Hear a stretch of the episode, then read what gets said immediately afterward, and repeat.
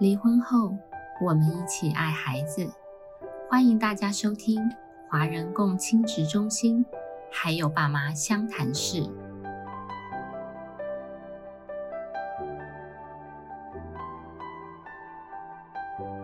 大家好，我是今天的主持人凯丽。在我们录音的这个时候，呃，我自己的脸书啊被这个台版的 Me Too 运动啊洗版。哇，每天其实从不管政坛学界或艺文圈，一些被害人提出了呃他们在早期呃或者近期有被呃性骚扰、呃性猥亵或者甚至是性侵这样子的一个严重的一个受害的事件。所以越来越多的受害者，那也勇敢的站出来，呃，谈自己的一个伤痛的部分，然后控诉当年的加害者。所以今天这个主题呢，性骚扰可以如何寻求相关的协助？这个主题我们就邀请到了我们花莲儿家协会承办保护司的呃。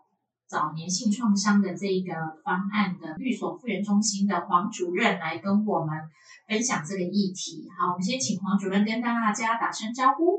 大家好，我是律所创伤复原中心的主任，我叫黄主任。我叫黄主任，好。看看为什么要笑呢？没有啊，还是一个谜，就像凯莉到底是谁？好，那呃。第一个部分，我们想要请教那个黄主任的哦，所以虽然大家都知道啊，性骚扰，那那性骚扰呃为何会发生？那我们也从脸书上看到了很多加害人出来做一个说明，但我们看到了很多还是在指责被害人的部分。好，其实性骚扰就是一个个人主观的一个感觉。就是只要我个人主观觉得这个是不受欢迎的言语或是行为，跟性意图有关的，都是一种性骚扰。所以很重要的是个人的主观，主观，嗯，对。所以有些新闻就会说，嗯，我是喝醉酒啊，我开开玩笑啊，哦，然后呃，我我讲一个黄色笑话啊，没什么无伤大雅啊，这样子。然后还好像还有一个女的主管就说。呃，男生就是这样啊，会就是随手摸摸屁股啊，所以这个好像没什么大不了的哈。所以这个是在呃另外一方的说法，但是站在受害者的立场，就是他只要主观觉得不受欢迎、不舒服，然后跟性意图有关系的，都是性骚扰。嗯哼，就是主观的觉得不舒服跟性意图有关的。再来就是说，当这样事件发生的时候，很多当事人不知道。我可以向哪些单位，或者是说，呃，他们也会担心，特别如果是职场性骚扰，然后又是有一个权力不对等的关系，那我我如果跟我的原本的单位提出来一个这样的申诉，也会有很多的担心。那到底这些被害人要去哪里寻求一个协助的管道呢？凯丽信是有提到说，其实性骚扰的发生通常是一个权利的不对等。就是呃，权力的呃上对下，那很容易发生的地方就是职场，嗯，哦，就是上司，然后或者是比方说呃学校，就是可能是老师跟学生，那甚至是在家庭也会，比如说长辈对呃呃晚辈，就是那种权力的不对等，都是很容易发生呃性骚扰的一个场域。那所以会根据发生的场域的不同，就会有不同的求助管道。呃，比方说刚刚讲师生的话，就是学校就有性平会啊。然后职场的话，就是比方说劳工局或者劳动局啊，都可以呃申诉。那如果不是属于这两种的话，就是可以走社会局或是警察局去报案。嗯，然后他们就会转介给处理这个单位的。比方家防中心啊，或是社会局，或是警政单位来介入处理。反正就是你只要觉得，呃，你是一个呃受害者，那你都可以是去求助。其实管道就是你只要去，呃，比如说警政单位好了，就是我们容容易知道说去警察局，然后警察局就会把你转接到适合的呃管道跟单位这样。这个寓所创伤复原中心有介绍过好几集了。对，不过我们想也不是听众每一集都会收听我们的节目，今天还是请黄主任介绍一下保护司目前在全台湾，今年应该是第有八间吧。嗯。呃，性创伤复原中心，那可以介绍一下说，呃，保护司在呃各地成立这样子的性创伤复原中心，它主要的服务对象跟呃服务的项目会有什么？性创伤复原中心的话，全省北中南东都有。那东部就是目前就是我们寓所创伤复原中心承办。那在今年的话，我们的呃服务范围就扩大了，一一年是只有呃花莲。那在一二年的话，我们就是呃发现其他的呃东部两个县市就是没有比较是专责的单位在协助，所以我们一二年服务的范围是在呃宜兰花莲跟台东。那我们的服务对象是成年哦，就是十八岁。有关呃上面的幸存者哈，那性议题的幸存者有什么？性骚扰啊，性侵害啊，哈，然后性私密影像传播啊，还有。呃，在去年六月一号通过的跟骚法啊的受害人，我们称为是呃幸存者，嗯啊，然后都可以主动来寻求我们的协助。那会提供的协助项目有什么？协助项目就是我们有一个呃心理师的团队啊，所以我们是有很多位的心理师，有各个呃不同的取向。然后再来是呃，我们有一些呃咨询的顾问，比方说临床心理师或是医生。再来是我们可以转接到呃律师啊，法服的律师啊，就是提供他们律律师的咨询。所以听起来会提供相关的呃心理咨商的服务，还有法律的咨询的服务。是。那我觉得呃，在性骚扰跟性侵害受害人的。呃，主动求助，这是一件不容易的事情哦。是。那根据呃最近的一个呃这些的新闻发生之后，其实我觉得对于一些呃隐藏的，就是呃没有去求助的受害人，有时候是一个鼓励跟支持的一个动作。嗯嗯。就让他们知道说，哎，其实发生这件事情不是只有发生在我身上，是这个就是这个环境社会其实还蛮多跟我一样的人。好，然后能够勇于的去发声，甚至求助，那让他们觉得说，哎，他们可能可以更加的勇敢来寻求我们的帮忙。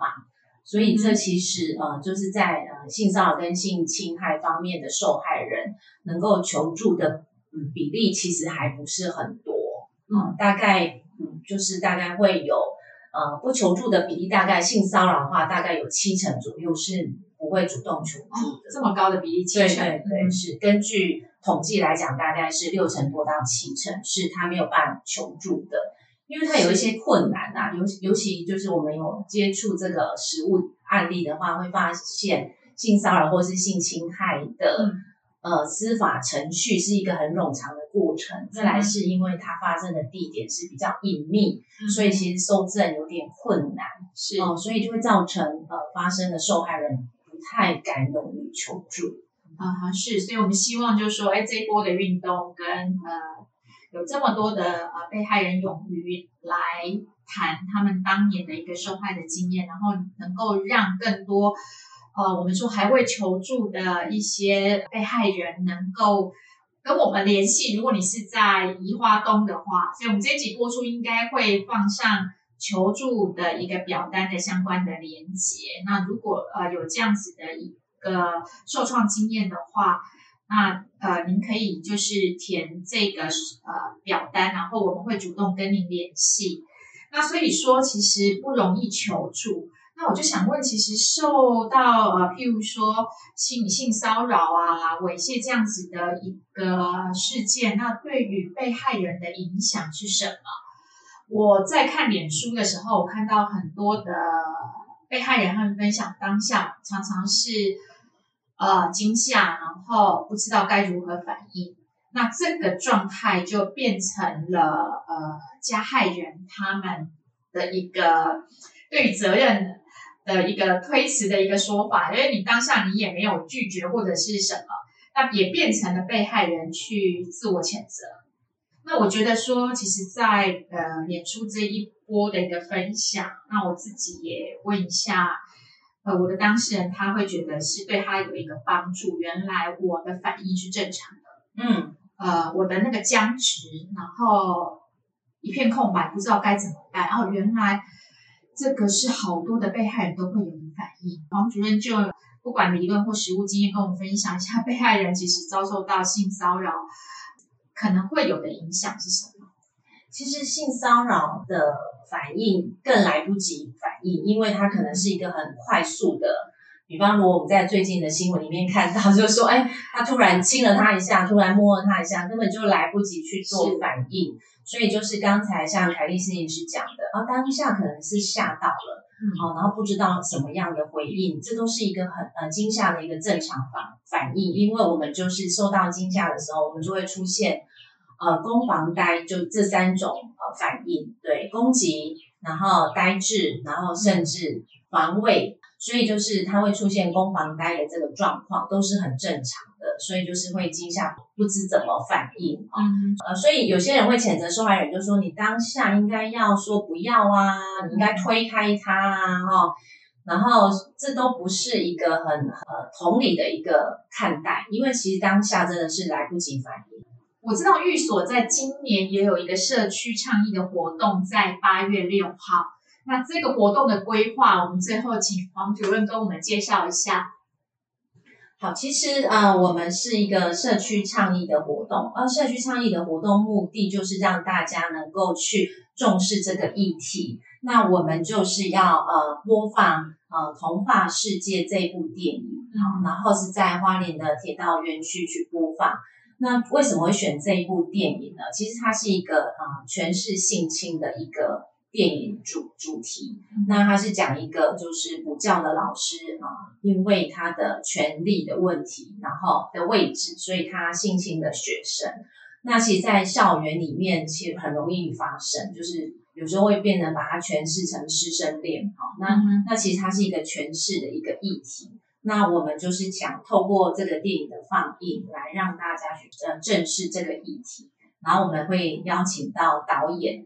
好，来请他分享一下他为什么会拍这个电影的原因，然后也会邀请呃门诺身心科呃王乃燕医师来跟我们分享一下，哦，就是遭遇到这些呃这样子的经验的人，哦可能会遇到的一些呃身心反应啊。那一方面我们是希望大家能够呃正视这个议题之外，我们是希望就是这样子的事件能够。呃，预防再发生，我们就是不希望能够再有这样子的事件发生，所以主要就是倡议这样子的观念。然后我看到好像是六月十九会在活动通开始开放报名，然后先报名的可以领取这边说寓所独一无二的那个手提袋跟资料夹，好，所以来现场参加你还有一个丰富的一个啊宣导品，然后提供给你那。我想这一集播出应该会放上相关的一个连接跟报名，好，所以我们我们今天的目的还是希望更多遭遇到这样子伤害的被害人能够勇于出来寻求协助，因为疗愈创伤是一条漫长的路，那希望我们其实有一些资源可以做一些陪伴跟协助，好，所以今天谢谢黄主任来谈这个议题，好，谢谢大家，谢谢。每周五晚上五点半上线更新，由花莲儿家协会制作播出。